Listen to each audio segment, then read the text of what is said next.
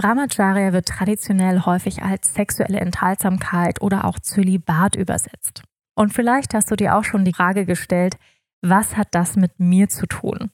Ich möchte weder ins Kloster gehen, noch möchte ich sexuelle Enthaltsamkeit praktizieren.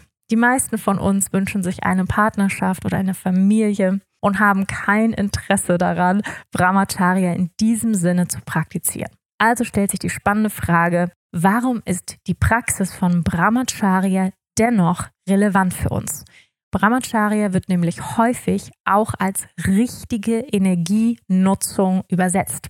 Und in diesem Zusammenhang wollen wir uns in dieser Folge anschauen, wie können wir unsere kostbare Lebensenergie richtig und achtsam einsetzen und wo in unserem Leben verschleudern wir unsere kostbare Lebensenergie. Darum geht es in der heutigen Podcast-Folge.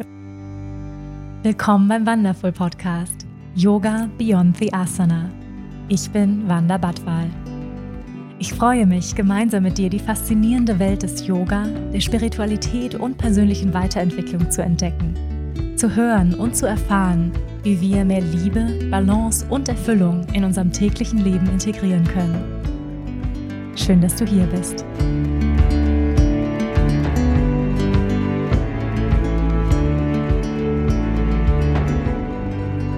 Ich lade dich ein, dir mit mir einen kurzen Moment der Achtsamkeit zu nehmen. Du kannst diese Übung mitmachen, ganz egal, wo du gerade bist, draußen am Spazierengehen, auf dem Weg zur Arbeit. Vielleicht erledigst du was im Haushalt. Erlaub dir für einen kurzen Moment einmal zu pausieren, alles aus der Hand zu legen. Und dann nimm mit mir ein paar tiefe Atemzüge ein durch die Nase und durch den geöffneten Mund. Lass los. Lass die Schultern sinken. Mach das noch zweimal.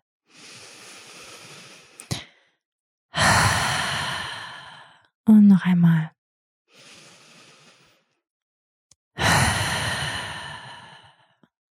Sehr schön. Und wenn du kannst, dann schließ jetzt deine Augen.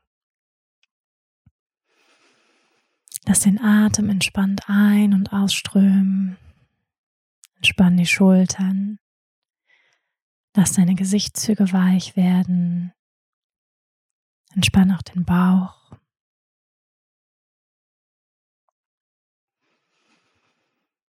Spür deinen Körper in diesem Moment.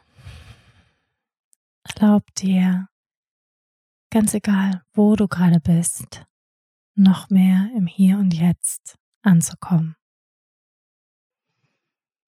Spür deine Füße, spür dein Gesäß, dein Becken, den Kontakt mit der Erde.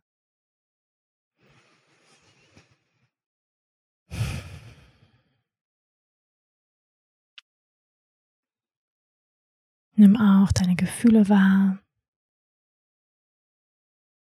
Wie fühlst du dich gerade in diesem Moment? Gibt es vielleicht eine vorherrschende Stimmung?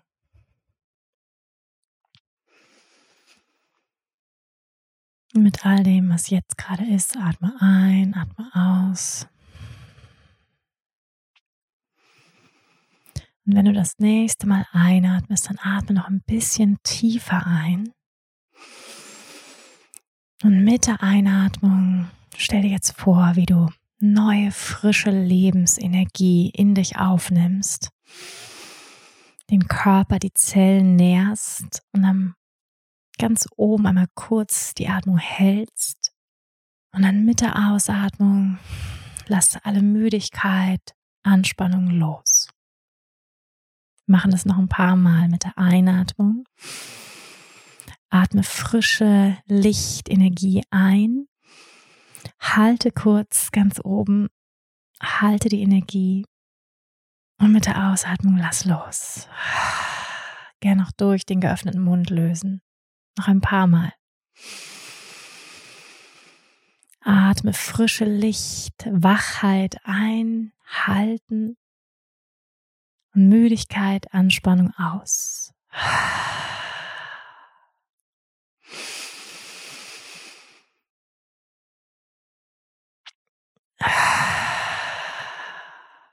Noch ein letztes Mal.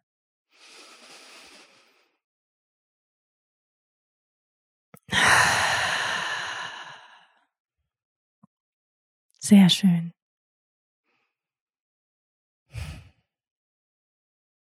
Spür Körper und Geist genährt, erfrischt.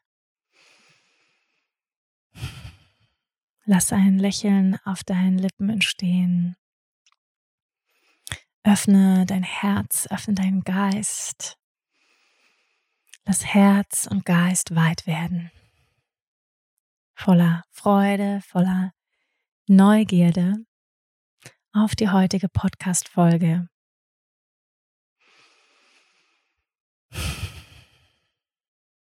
Wenn du soweit bist, dann atme nochmal ein und aus und öffne deine Augen.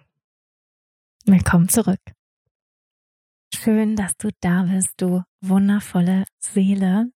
Danke, dass du mir deine Zeit schenkst. Ich freue mich immer sehr, mit euch hier Zeit zu verbringen innerhalb dieses Podcasts und spannende Themen und Fragen zu bewegen.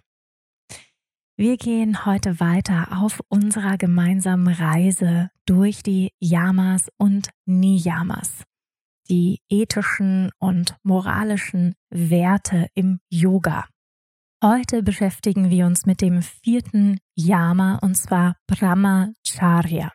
In dieser Folge wollen wir rund um diesen Wert verschiedenste Fragen und Themen beleuchten. Wir beginnen wie immer mit der Wortdefinition. Was bedeutet Brahmacharya eigentlich? Welche traditionelle Bedeutung und Interpretation gibt es? Welche moderne Bedeutung? Was hat sexuelle Energie mit Lebensenergie zu tun? Was bedeutet richtige Energienutzung? Welcher Zusammenhang steht zwischen sexueller Energie und Machtmissbrauch? Was steht der Praxis von Brahmacharya im Wege? Warum fällt es uns so schwer, das zu praktizieren? Und was hat dieser yogische Wert mit meinem Leben und meinem Alltag zu tun? Und wie können wir es ganz praktisch umsetzen? Wir beginnen mit der Wortdefinition. Brahmacharya ist ein Sanskrit-Begriff und leitet sich aus zwei verschiedenen Worten ab. Zum einen aus Brahman, was übersetzt so viel heißt wie die ultimative Realität oder der göttliche Schöpfer, die höchste Wahrheit, das höhere Selbst. Und Brahman ist im Hinduismus gleichzusetzen wie in anderen Religionen oder auch Traditionen mit dem höchsten Gott. Ja, also im Christentum ist es sozusagen Gott, im Islam ist es Allah, Brahman als der große Schöpfer. Und wenn du keinen Zugang hast zu einer solchen, ja, zu einem solchen Begriff, dann ersetze es gerne mit einem für dich passenden Begriff. Also hier ist wirklich etwas Höheres gemeint, eine größere Kraft, das Universum, das hohe Bewusstsein, größeres Bewusstsein, die höchste Wahrheit, das höchste Selbst. Man könnte auch sagen, die höchste und lichtvollste Version von uns. Und der zweite Begriff, Charya, wird übersetzt mit sich bewegen oder folgen oder auch verbinden. Zusammengesetzt wird Brahmacharya übersetzt als ein Verhalten, das zu Brahman führt oder ein Verhalten, was im Einklang mit der höchsten Wahrheit ist oder ein Leben, was zu Gott ausgerichtet ist. Jetzt stellt sich die Frage, ja, wann ist denn ein Leben ausgerichtet nach Gott? Wann ist es denn im Einklang mit unserem höchsten Selbst? Und darauf gibt es natürlich viele Antworten. Lass uns zunächst die traditionelle Interpretation von Brahmacharya beleuchten. Traditionell wird Brahmacharya als sexuelle Enthaltsamkeit oder Zölibat übersetzt. Das bezieht sich vor allem auf den klösterlichen Lebensstil in den unterschiedlichen Weltreligionen und Traditionen, wie zum Beispiel Hinduismus, Buddhismus, Christentum, Janaismus. Und in den meisten Klöstern ist es Voraussetzung, dass Frauen und Männer, die sich entscheiden, diesen Weg zu gehen, auch dazu bereit erklären, komplette sexuelle Enthaltsamkeit zu praktizieren, keine Beziehungen einzugehen, also keine Liebesbeziehungen einzugehen und keinen Ehepartner zu haben. Deshalb sind auch die meisten Klöster Geschlechter getrennt. Also das heißt, es gibt entweder ein Frauenkloster oder ein Männerkloster, das sozusagen gar nicht erst so eine Versuchung entsteht, indem man vielleicht das andere Geschlecht sieht und dann irgendwelche Liebeleien entstehen könnten. Es gibt aber auch andere Traditionen und auch in bestimmten Religionsströmungen, wo es etwas liberaler zugeht. Ja, also zum Beispiel bei evangelischen Pfarrern oder Pfarrerinnen, denen wird ja durchaus erlaubt, eine Familie zu haben, zu heiraten. Auch bei Zen-Buddhisten ist es so, dass Zen-Lehrer sehr wohl eine Familie haben dürfen und heiraten dürfen. Also man könnte sagen, die sind etwas ja, offener, vielleicht auch moderner. Brahmacharya bezieht sich auch auf eine bestimmte Junggesellen-Studentenphase innerhalb eines Ashrams bis 25 Jahre. Und in dieser Zeit sollten junge Menschen vor allem ihre Energie auf die Bildung konzentrieren und nicht abgelenkt werden durch irgendwelche Liebesgeschichten oder Techtelmechtels.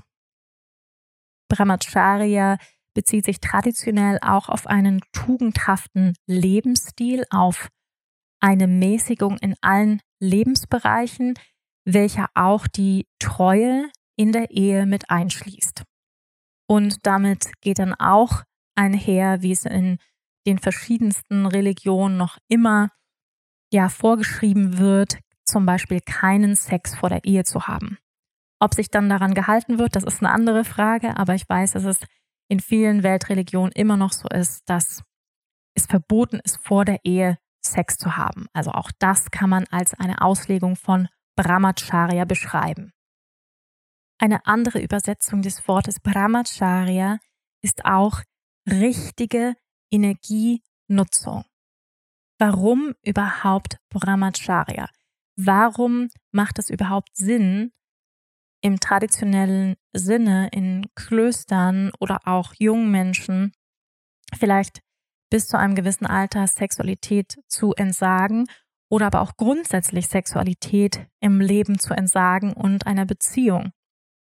Da müssen wir uns nochmal die Bedeutung von Brahmacharya anschauen.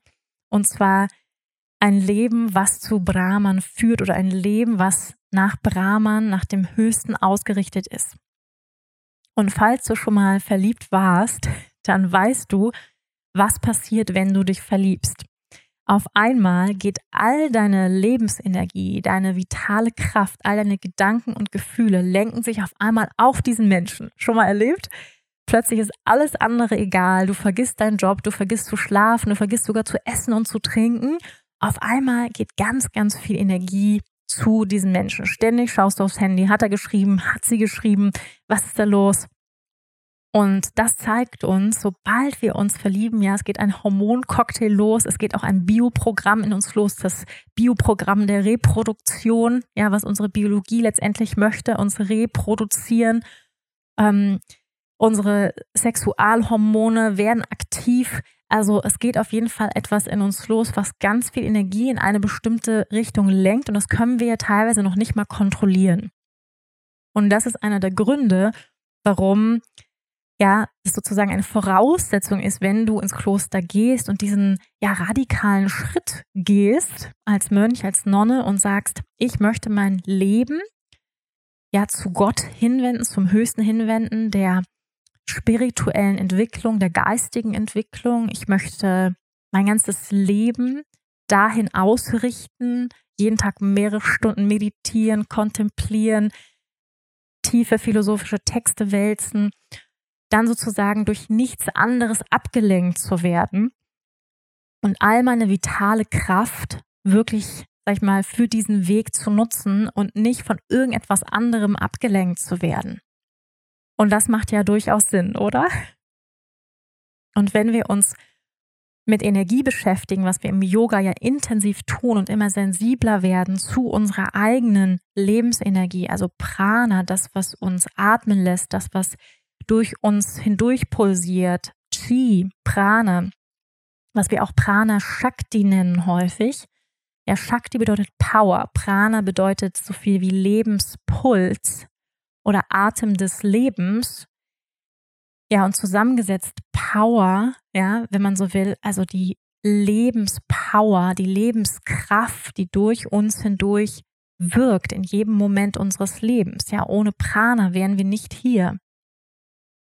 Und diese vitale Lebensenergie, diese vitale Power, Prana Shakti, bewegt alles in unserem Leben, bewegt unsere Gedanken, bewegt unseren Atem, bewegt unsere Motorik, ja, bewegt die Bioprogramme in unserem Körper.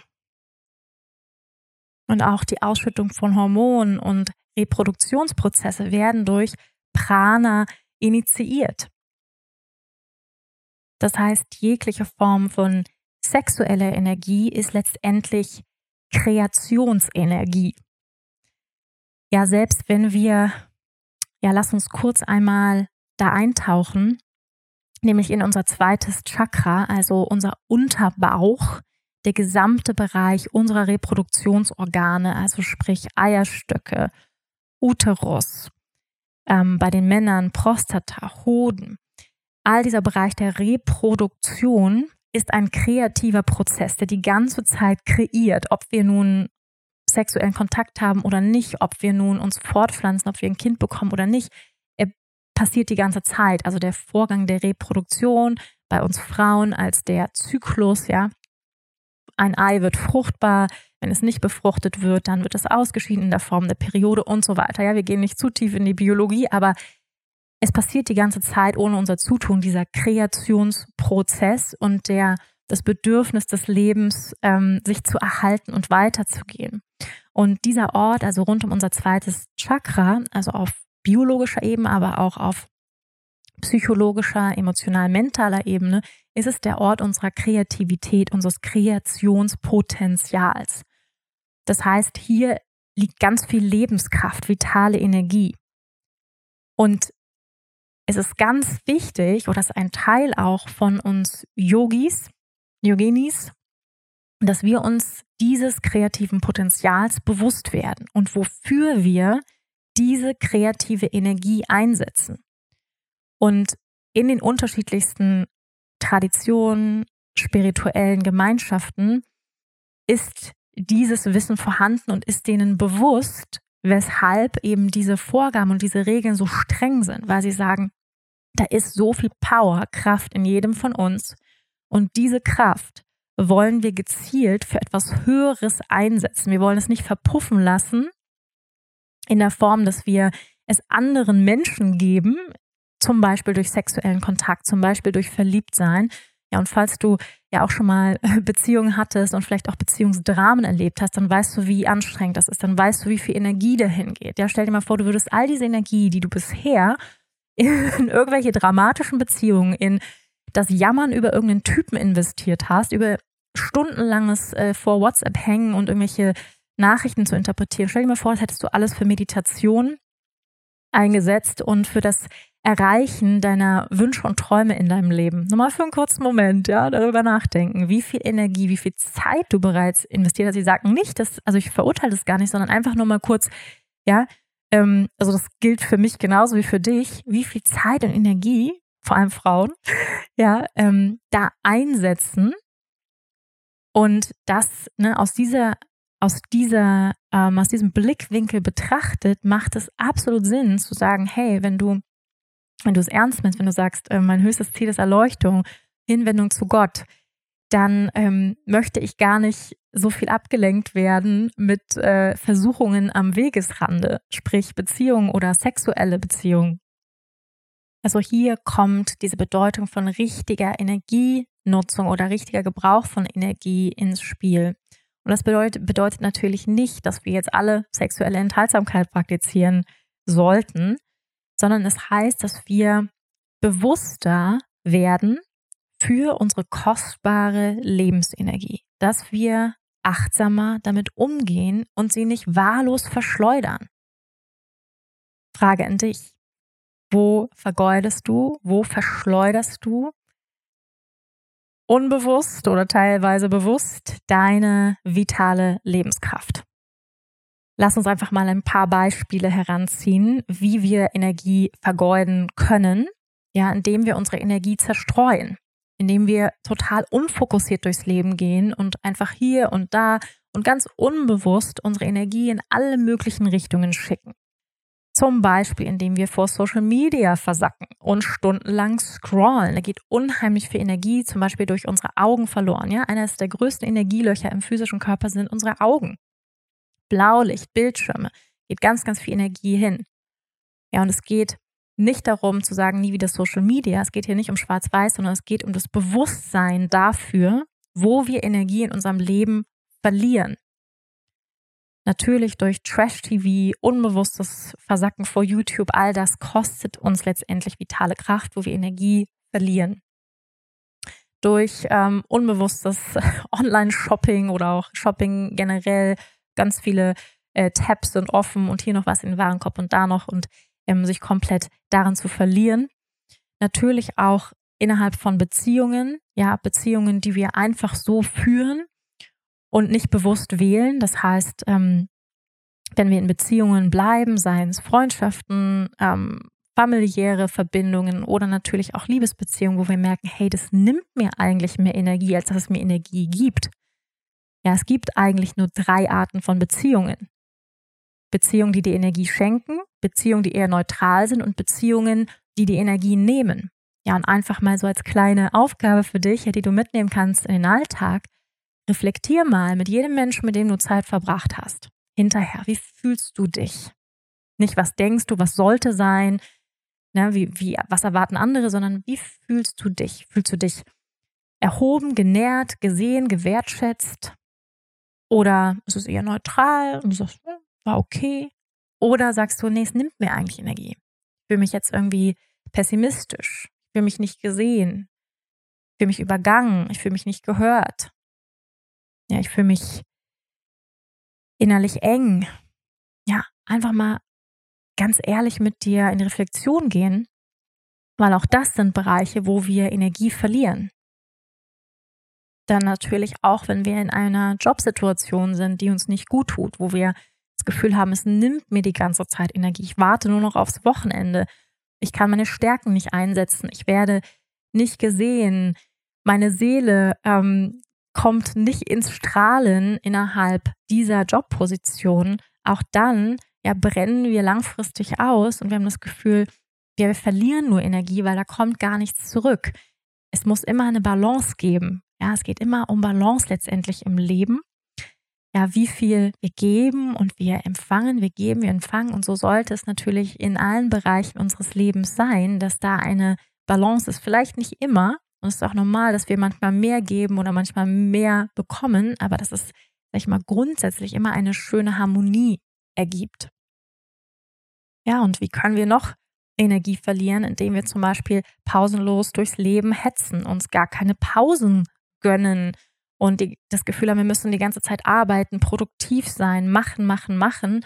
Und ja, diese Erholungsphasen gar nicht wichtig nehmen, gar nicht wertschätzen, diese Pausen zwischen den Dingen. Und dann natürlich ein ganz großes Energieloch oder wie wir unsere Energie abgeben oder auch verschwenden können, ist natürlich Sexualität. Ja, und an dieser Stelle geht es auch darum, auch für uns Yoginis, Yogis, Menschen auf dem inneren Weg, sensibel zu werden, bewusst zu werden für uns, für unseren Körper, aber natürlich auch für unsere Energie.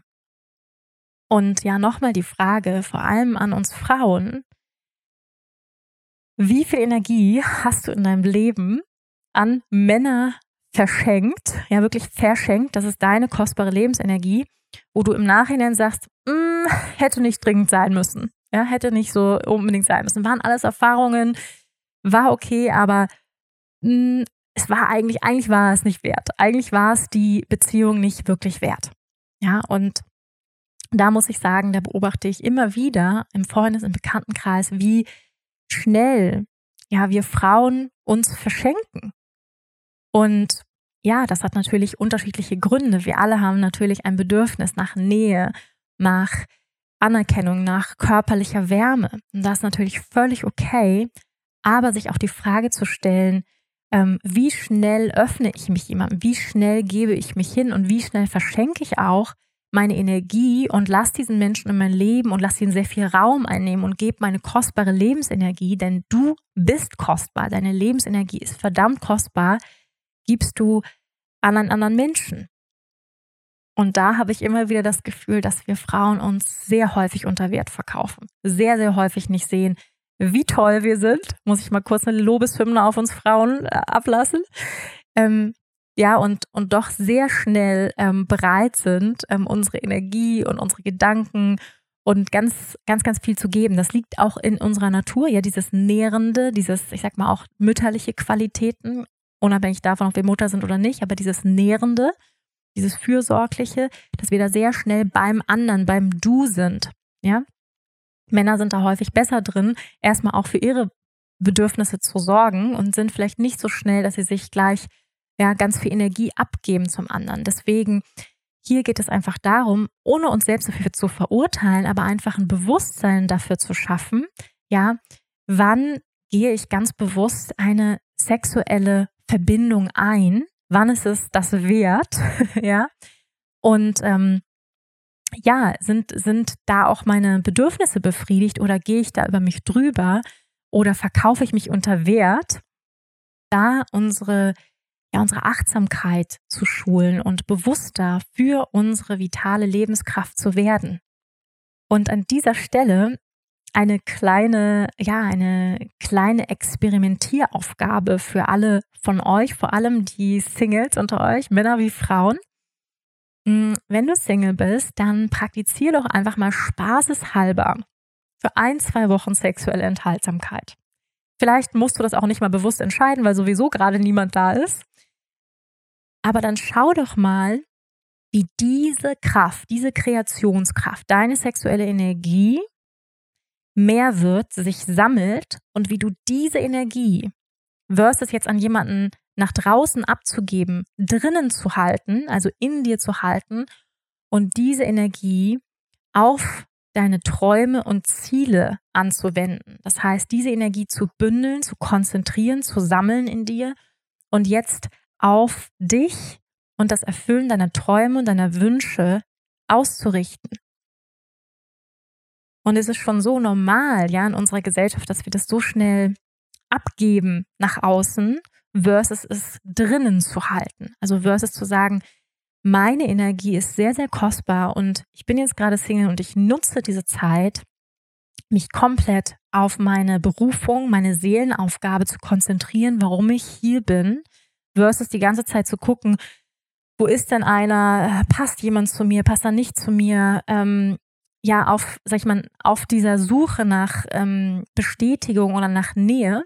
Aber vielleicht, ja, und an dieser Stelle kannst du dir diese Nähe auch anders holen. Das heißt zum Beispiel durch eine schöne Massage, vielleicht mit einem Hund kuscheln, mit deinen Freundinnen oder Kumpels kuscheln.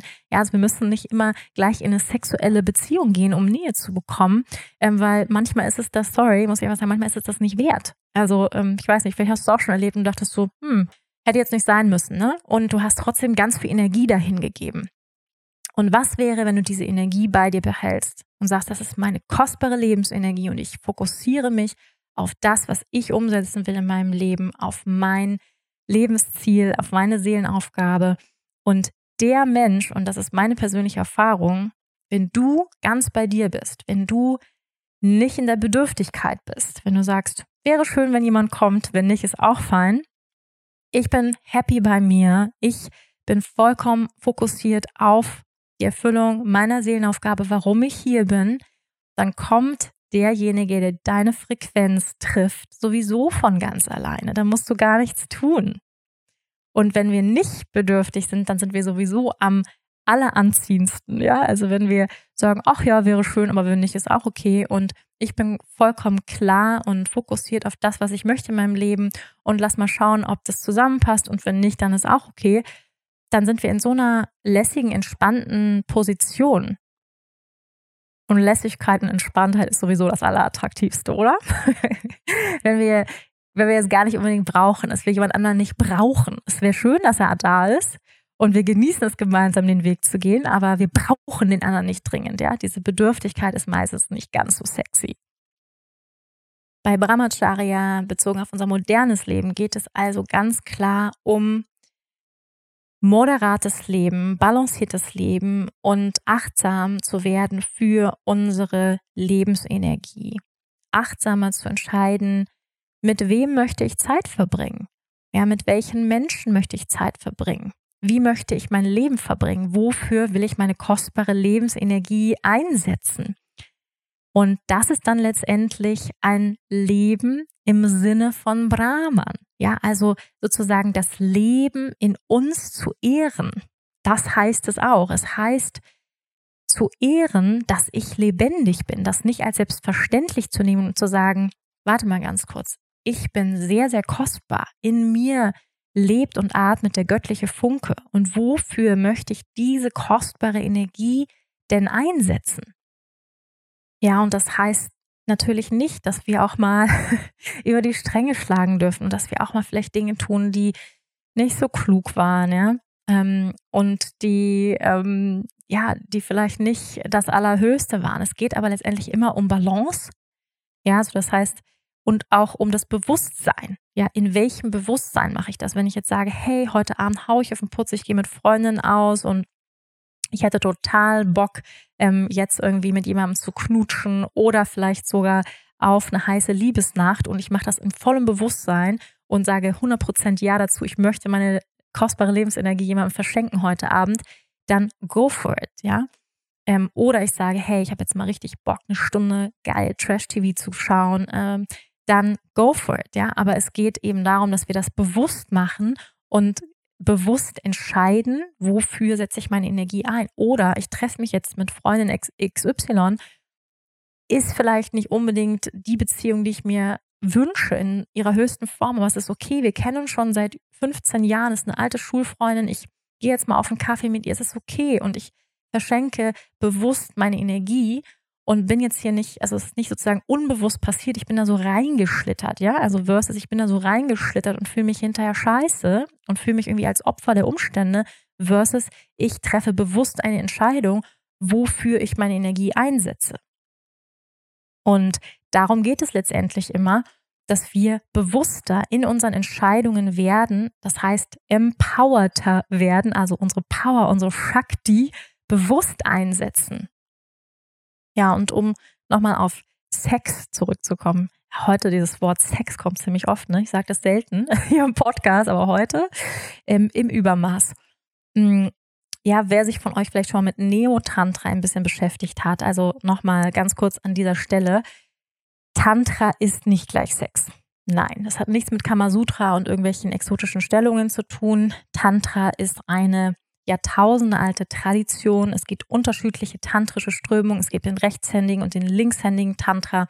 Und ähm, diese, sag ich mal, die komplette sexuelle Nummer ist Neotantra, also Neuzeit-Tantra, sozusagen eine Ableitung, eine Interpretation des Tantra, welches aber eine uralte, jahrtausendealte Wissenschaft und spirituelle Praxis ist und war. Und dazu gehört zum Beispiel auch Hatha Yoga. Hatha Yoga ist tantrisches Yoga, das sprich über den Körper arbeitet. Also in der Kürze sagt Tantra, die Erleuchtung, das Erwachen kann über den Körper stattfinden, ja, versus über die, nur über die Meditation, über die geistige Praxis. Also das in der Kürze nur ganz kurz, ja, aber nochmal, Neuzeit-Tantra ähm, beschäftigt sich mit Sexualität. Was ganz, ganz viel Wert hat, ja. Ähm, hier an dieser Stelle Buchtipp, falls du es noch nicht hast, dieses Buch, besorg es dir. Slow Sex. ich packe es nochmal in die Show Notes, ja. Und wer sich mit Neotantra schon mal auseinandergesetzt hat, der weiß, im Neotantra wird häufig praktiziert, nicht zum Orgasmus zu kommen. Den Orgasmus drin zu halten, aber vor allem für Männer. Und das hat den Grund, ja, falls du schon mal ähm, Geschlechtsverkehr hattest mit einem Mann, dann weißt du, dass Männer häufig nach dem Orgasmus, also nach der Ejakulation einschlafen. Und das liegt daran, dass sie ihre vitale Lebenskraft, ihre sexuelle Energie rausgegeben haben. Ja, und dann sozusagen werden sie müde. Bei Frauen ist das ein bisschen anders. Die können ja auch mehrfach hintereinander ähm, einen Orgasmus erleben. Und Männern wird sozusagen im Neotantra empfohlen, das zu trainieren, nicht zu kommen, um ihre kreative Kraft drinnen zu halten.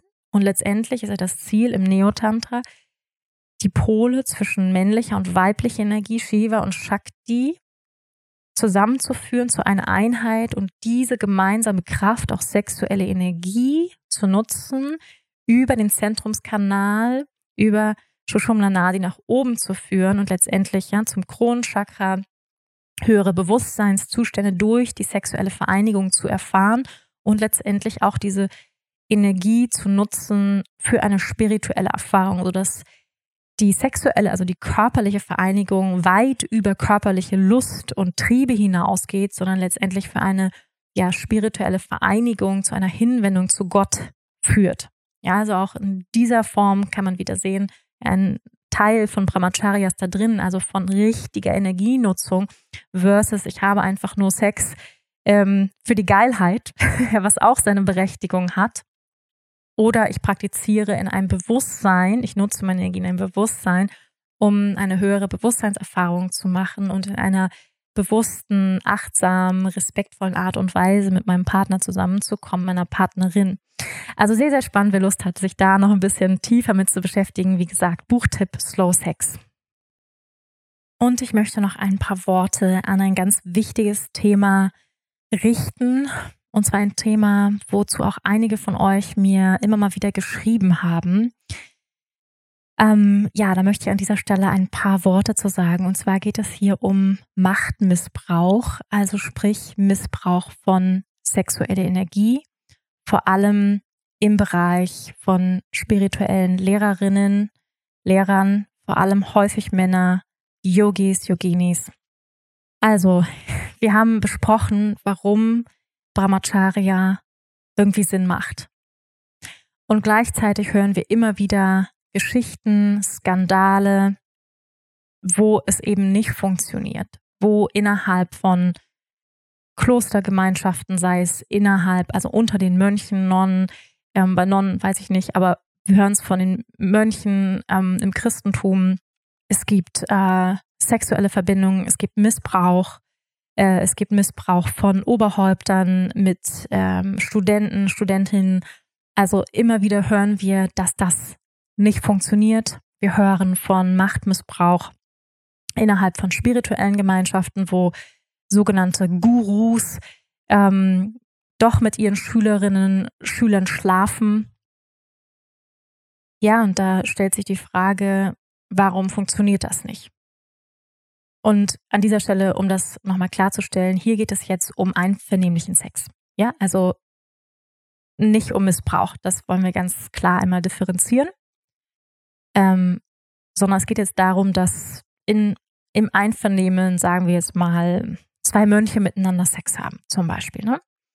Und da kann man jetzt sagen, macht denn überhaupt so etwas Sinn? Ja, so eine krasse Regel, weil das ist ja eine krasse Regel zu sagen, ähm, gar kein Sex mehr, keine, sag ich mal, keine sexuellen, sprich menschlichen Bedürfnisse dürfen ausgelebt werden, wenn es dann sowieso nicht klappt.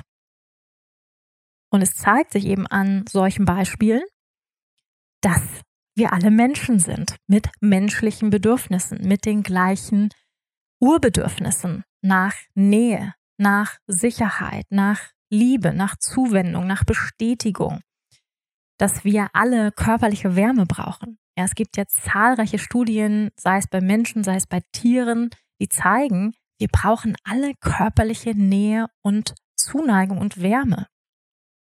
Und da zeigt sich, auch Mönche, Nonnen, spirituelle Lehrerinnen, egal wie erleuchtet sie sind, wir alle haben menschliche Bedürfnisse. Und es ist anscheinend unabhängig davon, welchen Grad auch immer wir erreicht haben, sagen wir mal Grad an Erwachen, Grad an Bewusstsein, dass diese in Anführungsstrichen menschlichen niederen Bedürfnisse, ja, also nieder im Sinne von triebhaft, ja, weil es ist ja ein biologischer Trieb in uns, dass die trotzdem vorhanden sind. Und selbst wenn wir noch so viel Wissen haben, noch so viel Weisheit, ganz offensichtlich, wir uns nicht dagegen, wir, ja, in Anführungsstrichen, viele Menschen, Männer sich nicht dagegen wehren können und dann doch, sage ich mal, vielleicht der Schönheit einer Schülerin verfallen und ähm, der Zuneigung und ähm, das Anhimmeln einer äh, Yogini, die uns da ähm, in der ersten Reihe anstrahlt, dem nicht, ähm, sage ich mal, entfliehen können und nicht Nein dazu sagen können. Und da kann man jetzt sagen, ist menschlich einfach schwach, ist moralisch einfach schwach, kann man sagen. Oder man kann sagen, ist menschlich. Und an dieser Stelle stellt sich auch die Frage, was für ein Bild haben wir denn von Gurus? Und da sehe ich ein Problem, also da sehe ich auch häufig ja eine Zwiespältigkeit beziehungsweise eine Überhöhung, eine auch eine Überforderung eines Menschen, ähm, wie ein Guru, vor allem auch im Hinduismus zum Beispiel, ähm, aus dem ja das Yoga entspringt, ähm, dargestellt wird. Ja, ich selber war mehrfach in Indien und habe in diversen Satsangs bei Gurus gesessen und ich habe selbst persönliche Erfahrungen mit mehreren Gurus gemacht, die dann auch wieder einen sexuellen Skandal hatten, mit irgendeiner Schülerin geschlafen haben und so weiter. Ich gehe da jetzt nicht ins Detail, aber es hat mich sehr viel gelehrt. Und es hat mich vor allem gelehrt, auch zu hinterfragen, wie ich denn den Guru oder die spirituelle Lehrerin slash Lehrer sehe. Man muss sagen, das, was ich erlebt habe, war, waren häufig Männer. Und ne, nicht zu sagen, dass Frauen nicht vielleicht auch in dieser Art und Weise ähm, dann vielleicht gegen ihre eigenen Werte oder gegen das, was sie sagen, ähm, handeln. Und was ich daran hinterfrage, sozusagen diese Überhöhung nämlich eines Menschen fast gottgleich. Ja, zu sagen, jetzt kommt er da reingeschwebt mit einem weißen Gewand und der weiße Bart und so heilig.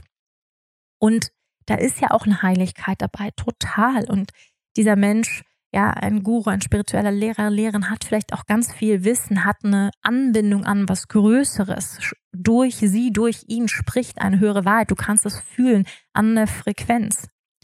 Und gleichzeitig trotzdem heißt es nicht, überhaupt nicht, dass dieser Mensch in irgendeiner Art und Weise perfekt ist.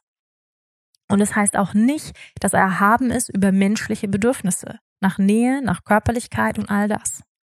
Ja, und nochmal, um das klarzustellen, ich nehme hier, ich spreche nicht über Missbrauch, ich spreche nicht über, ähm, über solche, sage ich mal, einseitigen, einseitigen Machtmissbrauch, aber ich spreche über einen Machtmissbrauch sozusagen einer vielleicht wo ein Kodex, ein Ehrenkodex oder auch ein Wert drüber steht und dann, äh, sag ich mal, wird da über die Grenze gegangen. Ja, und das ist trotzdem auch eine Grenzüberschreitung. Reden wir gleich drüber, aber jetzt nochmal ganz kurz, ja, diese, ich, ich nehme hier niemanden in Schutz oder so. Ja, ich möchte das trotzdem einfach einmal verstehen und darüber sprechen mit euch, ähm, warum das passiert und auch, wo ähm, können wir auch unsere eigene Sicht auf Lehrerinnen, Lehrer ähm, vielleicht ins, ins richtige Licht rücken und wo ist es auch absolut ähm, ja hypokratisch, ähm, zum Beispiel im Hinduismus ähm, Gurus so auf einen Thron zu heben, Gott gleich zu machen und ihnen dann sozusagen äh, zu erwarten, dass sie keine menschlichen Bedürfnisse haben und absolut perfekt sind, weil ganz offensichtlich funktioniert es ja nicht. Und da, finde ich, sollte man sich doch fragen, innerhalb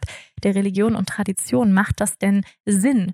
Ja, oder macht das nicht viel mehr Sinn, wie zum Beispiel im Zen-Buddhismus oder auch im evangelischen Glauben, den Menschen Beziehungen zu erlauben, ähm, eine Partnerschaft, eine Ehe zu erlauben, Kinder zu erlauben, ähm, das macht sie doch nicht weniger weise, oder?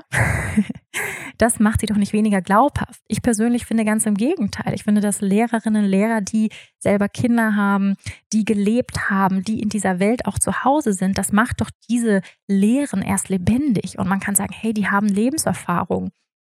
Und die sitzen da nicht nur auf ihrem Thron und kanzeln da irgendeine Philosophie runter, sondern nee, die haben gelebt, die waren in dieser Welt, die haben Beziehungsprobleme, die haben Kinder gehabt, vielleicht ist eine Ehe gescheitert.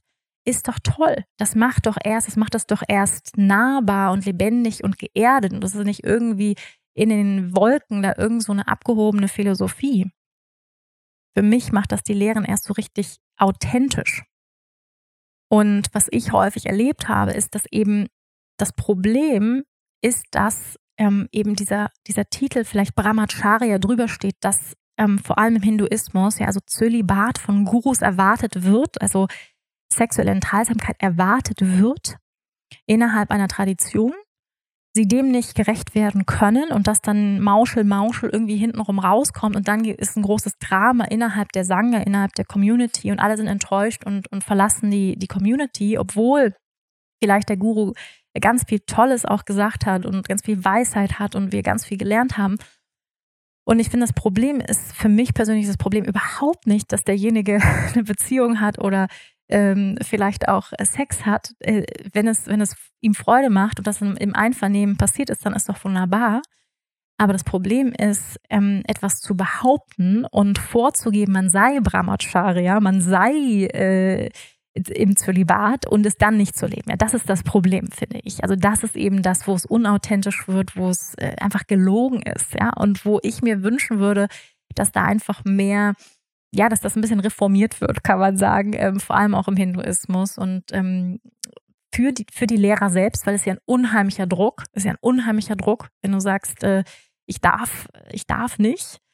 Ähm, und dann muss es irgendwie heimlich, heimlich passieren und kommst doch irgendwie raus. Und es ist so, so, so, so schade, finde ich, weil die Lehren sind ja eigentlich die gleichen, ja. Also wenn du tolle Lehren erlebt hast bei einem Lehrer, einer Lehrerin und du sagst, da war so viel, so viel Tolles und so viel Weisheit dabei und es hat so viel in meinem Leben verändert und dann wirft es so einen unguten Schatten ja auf die Lehren und trotzdem sind die Lehren ja kostbar und trotzdem kann dieser Mensch ja auch höhere Bewusstseinszustände haben und ganz viel Weisheit in sich tragen und es ist so traurig, finde ich, wenn dann ähm, durch solche Skandale, nenne ich es jetzt mal, ähm, dann so ein Schatten darauf geworfen wird.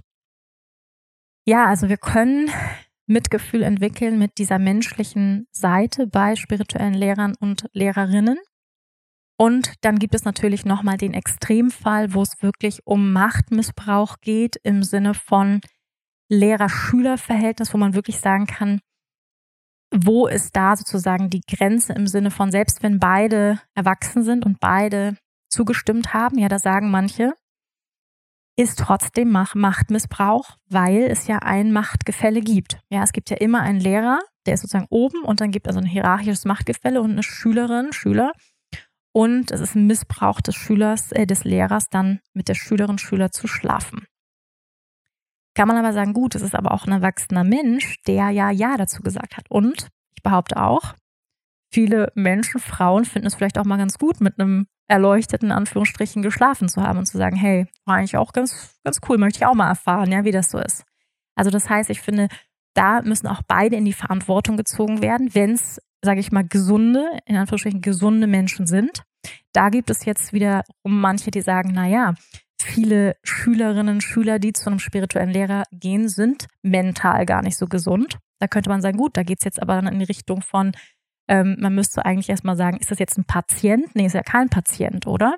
Also ist der Mensch, der jetzt zu dir kommt, ein Schüler, Schülerin, mental gesund, so gesund und stabil, dass er entscheiden kann, ob er jetzt in eine sexuelle Interaktion zustimmt oder nicht. Gut, da gibt es ja, also da kann man, wie ihr seht, kann man jetzt drüber streiten und kann man diskutieren. Ein, ähm, ein komplexes Thema. Ähm, ein Thema, was so viel Hitzigkeit äh, geführt hat in unterschiedlichsten Medien und wo man sich unheimlich äh, dran aufreiben kann. Und ich finde es auch, muss ich sagen, immer wieder traurig und ähm, ich habe selber, wie gesagt, sehr viel Enttäuschung erlebt. Gleichzeitig bin ich ja auch zu dem Schluss gekommen, eben mein Anspruch an Perfektion, an einen Lehrer, eine Lehrerin runterzuschrauben, zu sagen, ich nehme das mit, was für mich wertvoll ist und wo ich mich verbunden fühle und kein Lehrer, keine Lehrerin, das ist für mich die große Lehre, ist über menschliche Bedürfnisse erhaben. Ganz egal, wie erleuchtet, wie weise er sie ist. Es sind alles Menschen. Und ähm, ja, ihnen das auch zuzugestehen und da ähm, trotzdem zu sagen, sie haben viel zu geben, das ist viel Weisheit und ähm, sie sind nicht perfekt. Ne? Und natürlich würde man sich wünschen zu sagen, hey, sie leben immerhin in Integrität mit ihren Werten und machen es transparent. Ne? Das wäre natürlich das Schönste, wenn man sagen würde, hey, ja, ich kenne zum Beispiel auch einen spirituellen Lehrer, der, der spricht nicht darüber, ja, der sagt aber auch nicht, dass er Brahmacharya ist. der sagt nicht, er ist Brahmacharya. Und das, man munkelt, ja, dass er Freundinnen hat innerhalb der Sangha und man weiß es nicht, ob er mehrere Freunde hat. Man weiß nicht, aber er hat auch nie gesagt, dass er sexuelle Enthaltsamkeit lebt. Ja, das finde ich immerhin, muss ich sagen, authentisch, dann zu sagen, ich habe nirgendwo, sieht man, hört man, dass er jemals gesagt hat, er lebt enthaltsam oder dass er keine Beziehung hat, hat er auch nie gesagt. Und deswegen wird er einfach gemunkelt. Und das ist ja okay, ja, kann er machen, was er will. Ähm, ja, solange das, finde ich, irgendwie in Einklang ist mit, mit dem, was er sagt und da nicht so ganz dreist gelogen wird. Ne? Das würde man sich zumindest wünschen. Ihr Lieben, das waren ein paar Worte von mir zu diesem Thema. Und ganz zum Schluss möchte ich euch, möchte ich dir jetzt noch ein paar Fragen mit auf den Weg geben. Ein paar Fragen und ein paar praktische Möglichkeiten. Wie können wir denn jetzt Brahmacharya, das sprich richtigen Energieeinsatz in unserem Leben üben, praktizieren? Also wie können wir ein Leben ausgerichtet nach Brahman leben? Wie können wir unsere eigene Lebensenergie ehren und achtsam verwenden?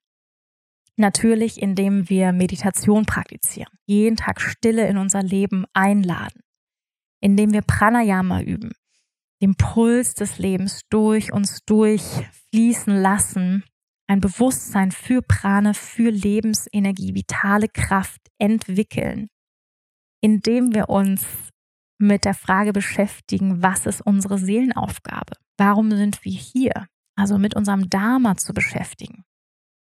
Dazu gebe ich euch gleich ein paar Journaling- und Reflexionsfragen mit an die Hand. Und natürlich, indem wir tagtäglich irgendeine Praxis der Spiritualität üben, also irgendeine Hinwendung an Gott, an das Größere, uns anbinden, sei es eben durch Meditation, Pranayama, Yoga Asana, vielleicht durch ein Altar, durch ein Gebet, durch ein Mantra. Und zum Schluss jetzt ein paar Reflexionsfragen für dich. Ich werde sie dir in die Show Notes packen und dann kannst du ganz in Ruhe diese Fragen für dich beantworten. Achtung, es sind ein paar große Fragen. Angefangen, wo sind deine Energielöcher? Wo verschleuderst du Energie? Ja, in welche Bereiche? Beziehungen, in die Arbeit, Social Media? Wo gibst du viel Energie ab? Dann, warum bist du wirklich hier? Was ist deine Seelenaufgabe? Was glaubst du? Was bringt dein Herz zum Leuchten? Ja, und wenn du noch keine Antwort darauf hast, dann gar kein Problem. Lass die Frage sacken. Das ist eine große Frage. Warum bist du wirklich hier? Ja, was ist deine Aufgabe? Eine andere große Frage. Angenommen, du hast nur noch ein Jahr zu leben. Angenommen, du hast nur noch ein Jahr zu leben. Was würdest du sofort lassen in deinem Leben? Was würdest du sofort wegstreichen? Und was würdest du sofort tun? Wofür würdest du sofort mehr Energie einsetzen? Mit wem würdest du mehr Zeit verbringen? Mit wem würdest du weniger Zeit verbringen? Ja, da bekommst du sofort sehr klare Antworten. Wofür willst du deine kostbare Lebensenergie einsetzen? Wofür willst du deine kostbare Lebensenergie einsetzen? Und ich möchte dich ermutigen, ja wirklich deine Träume, deine Ziele zu priorisieren. Ja, versus dich im Außen zu verlieren, in den Anforderungen der Gesellschaft, ähm, auf der ewigen Suche vielleicht nach einem Partner, nach einer Partnerin und zu vertrauen, dass wenn du dich auf deinen Seelenweg fokussierst und den priorisierst, dann kommen die richtigen Menschen, die richtigen Wegbegleiter, Begleiterinnen ganz von selbst, ohne dass du viel dafür tun musst. Ja, also nimm deine kostbare Energie und setz dich für das Umsetzen deiner Träume, deiner Wünsche, deiner Seelenaufgabe ein. Dafür möchte ich dich ermutigen. Ihr Lieben, vielen, vielen Dank, dass ihr heute mit dabei wart in dieser Podcast-Folge. Ich hoffe, es hat dir Freude gemacht. Du hast viele wertvolle Erkenntnisse für dich mitnehmen können. Schreib mir gerne ähm, ein Feedback oder hinterlass mir eine positive Rezession bei Apple iTunes. Darüber freue ich mich sehr und damit unterstützt du meine Arbeit. Freue mich, wenn wir uns hier nächste Woche wieder hören mit dem fünften Yama, ihr Lieben. Und ja, bleib gesund. Bis nächste Woche, ihr Lieben. Namaste. Bist du eigentlich schon Teil meiner Community? Falls nicht, dann lohnt es sich, dich jetzt in meinen monatlichen Newsletter einzutragen. Da bekommst du ganz versprochen keinen nervigen Spam von mir, sondern nur einen hochwertigen Newsletter einmal im Monat mit einer persönlichen Love Note von mir, mit kostenlosen Yoga- und Meditationsvideos. Du wirst über die neuesten Podcast-Folgen informiert und erfährst als einer oder einer der ersten von meinen anstehenden Yoga-Trainings, Retreats oder Workshops. Es lohnt sich also. Du kannst dich eintragen unter wanderbadwal.com. Du findest den Link auch nochmal hier in den Show Notes. Ich freue mich auf dich.